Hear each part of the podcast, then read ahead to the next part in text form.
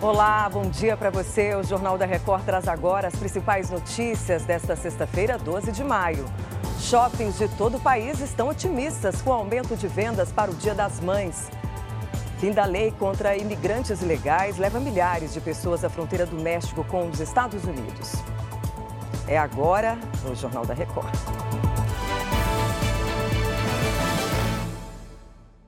Oferecimento: Bradesco, cursos e soluções para organizar sua vida financeira. O comércio está otimista com as vendas para o Dia das Mães. Só os shoppings do país esperam um crescimento de quase 7% em comparação com o ano passado. A repórter Paola Viana tem mais informações. Bom dia. Oi, Patrícia, bom dia a você e a todos que nos acompanham. A previsão para esse Dia das Mães é que os shoppings movimentem até 5 bilhões e meio de reais até o próximo domingo. Segundo a Associação do Setor, o presente em média deve ser esse ano de 200 reais. Entre os mais procurados estão roupas e calçados, cosméticos e até perfumes. O varejo, em média, deve ter um crescimento de até 3%, de acordo com a Federação do Comércio aqui de São Paulo. Patrícia. Obrigada, Paola. E no Paraná, uma mulher foi presa após ser flagrada com armas, carregadores e munição amarradas no próprio corpo. Ela estava em um ônibus que iria para São Paulo. A mulher de 56 anos estava com 11 pistolas presas por uma cinta elástica. As armas tinham a numeração raspada. Ela disse que pegou a carga no Paraguai.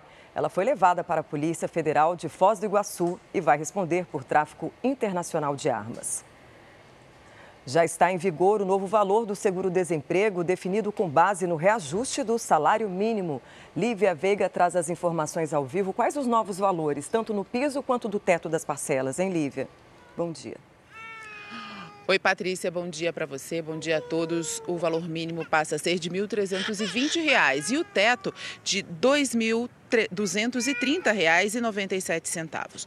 E quem perdeu o emprego já pode receber o seguro-desemprego com esse reajuste.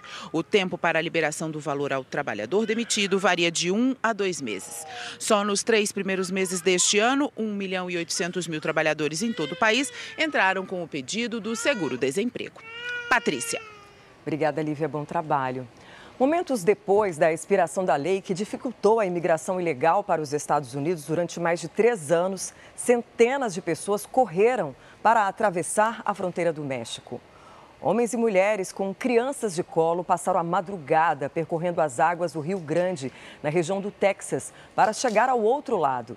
Centenas de famílias se aglomeram há dias na região de fronteira.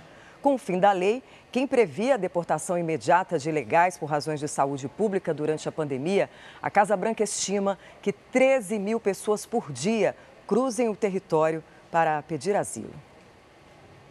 E chega ao fim esta edição. Outras informações no Fala Brasil daqui a pouquinho, às 8h40.